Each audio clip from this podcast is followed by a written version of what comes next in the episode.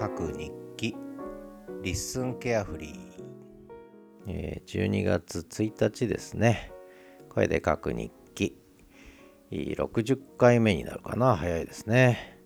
今日はせっかくなのでここ1週間ぐらいで取りためた雪の音コレクションね。いろんな雪の音の変化があったのでそれを最初にちょっとお聞きいただいてまあ、他の番組でも流したんですが聞いてらっしゃらない方も多いと思うのでここでちょっと雪の音コレクション、えー、最初の冬の始まりバージョンね、えー、お送りしたいと思います。最後の方は氷だんだんこう新しい雪からザクザクになって氷になっていくというねそんな変化もお楽しみください。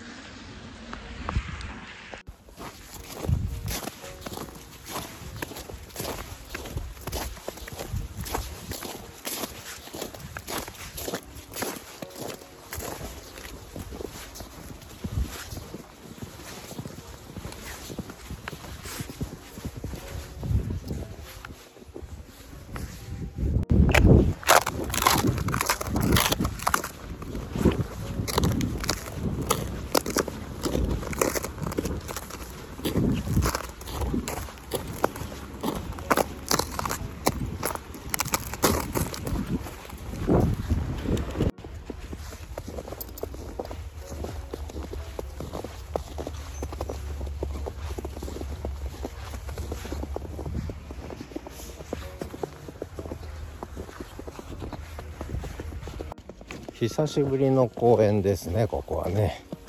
はい雪がいっぱい綺麗に残ってるんで雪を歩こうとお楽しみください。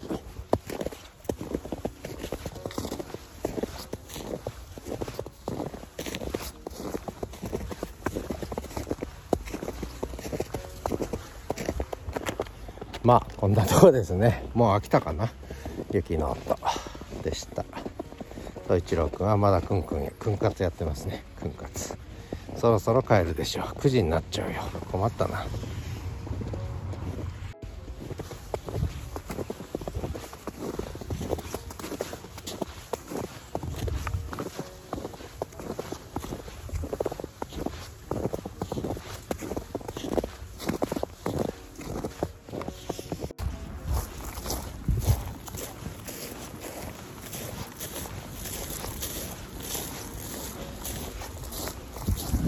まあ雪の音というよりもちょっとうっすら雪がかぶった草が凍ってるんですね。凍った草を踏みしめる音。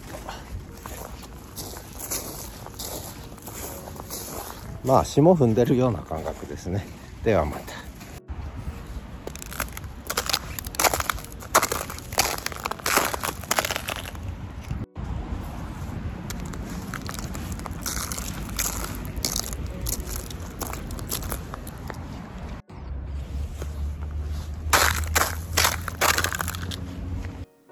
えー、そんな感じで、えー、雪を踏む音ですね。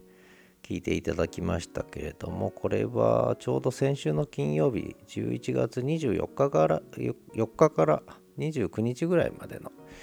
えー、に撮った音ですね。ここ2日ぐらいはちょっと雪が溶けちゃったので、え、ほぼ踏む雪がなくなっちゃったということなんですが、えー、なのでしばらくはちょっと雪踏む音は取れないかな。来週ぐらい来週末ぐらいにならないとまた雪は積もらないんじゃないかな。そんな札幌ですけれども、えー、聞いていただいて分かったと思いますが雪が降った直後のこう新しい雪のコツコツコツってキュッキュまで言わないんですね。コツコツコツというこ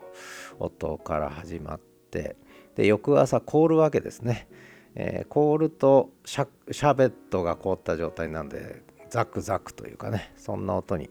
なってってバリバリっていう音も入ってきて。で,、えー、でさらに最後はもう完全これ氷です、えー、氷路面に張った氷をバリバリと割る音が最後には入ってたということなんですが、まあ、雪の音の変化ね。えー、楽しんでいただけたでしょうか。雪の音コレクション冬の始まり編ということでこれまだまだ続きますので、でやっぱりこう本当に本当に2月ぐらいにもう一っ子一人いない河川敷の雪深い雪膝まで埋まるような雪とかあるいは本当に新雪で、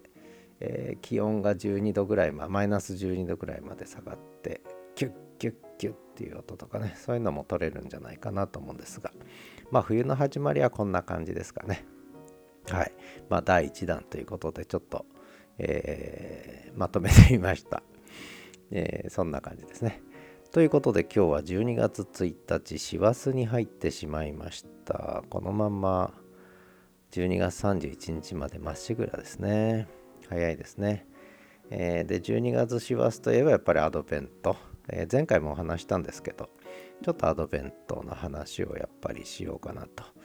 でまあリッスンアドベントはね、えー、別のとこでお話したので私のえー、これ声日記なので私がやってるアドベントの話を少しちょっと紹介しようかなと思うんですが、えー、まあリンクからアクセスしていただくと分かるんですけれども、え、結構こういろんなあの私ノートを今年の1月29日から始めたんですね。本格的に。でそこで結構何本だったかな。もう200本までいかないけど結構な数の記事を書いていて200本ぐらい書いたかな。それでまあそこには有料の記事もあるんですよね。あるいはメンバーシップオンラインサロンもやってるのでその記事もあったりして、オンラインサロンメンバー向けの記事とかもあったりしてこれでオンラインサロンも8ヶ月続いてね皆さんなんとか続けていただいてありがたいなと思ってるんですけどもまあそれをこうちょっと限定公開ということで小出しにね1日1個ずつこう公開しようかな。でそれからそのノートと連動してスタンド FM を始めたんですね実はね。これ5月から始めたんですよね。スタンド FM はね。でそれがキャンパス FM6214 っていうんですけども。でその後7月から Spotify で本格的にポッドキャスト始めたのは7月4日なんですが、まあ、その前からその前からね音声配信をノートとスタンド FM で始めててでそこでこう積み上げてきたっていうと変ですけども蓄積されてきたいろんなこう記事とか音声情報あるんですね。でノートとスタンド FM の音源を中心にアドベントカレンダーを組んだということで今日はこれ7月7日に書いた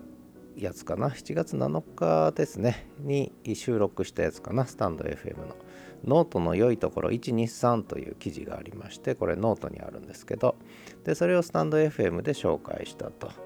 いうことでその音声記事と、えー、スタイフのスタイフの音声とそれからノートの記事3本。これが読めると。今日はね今日は。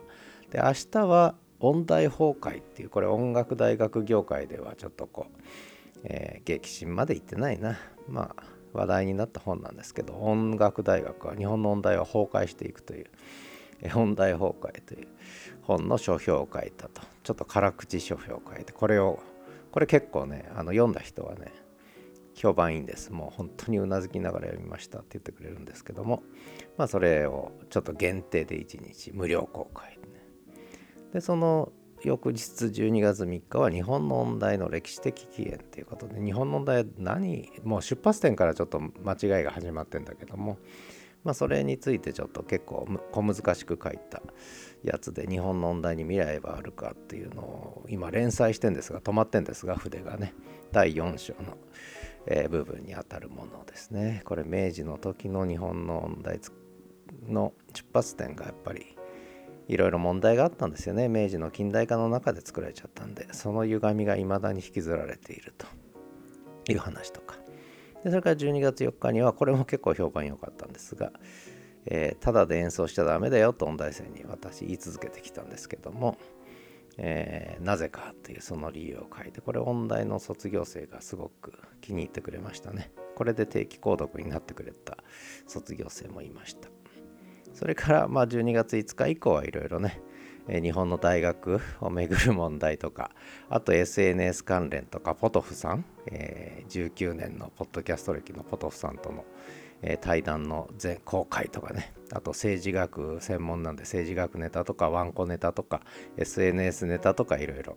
あの公開していきますので、ぜひイベントカレンダー見ていただけると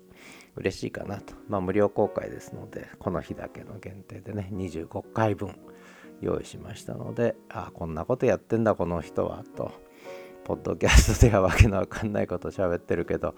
あのノート記事とか、えー、スタイフの音声聞くともっとわけのわかんないことを言ったり書いたりしてんだなっていうことがよく分かっていただけるんじゃないかなと思うのであの興味のある方ねあんまりいないと思いますけれどもこの日替わりメニューね日替わりランチのようにこう読んだり聞いたりしていただけると嬉しいかなと思います。えー、でそこでまあちょっと引っかかるような記事とかあったらまあ感想とかねいろいろ聞かせてもらうと今後の参考にもできるんでありがたいなと思ってますということで一人アドベントの宣伝になりましたね。今日のリッスンケアフリーはね。まあこれも12月1日ですから。それをしないで他にやることないということで、えー、皆さん良い師走をお過ごしください。下謎見に行きたい。ということでではまた。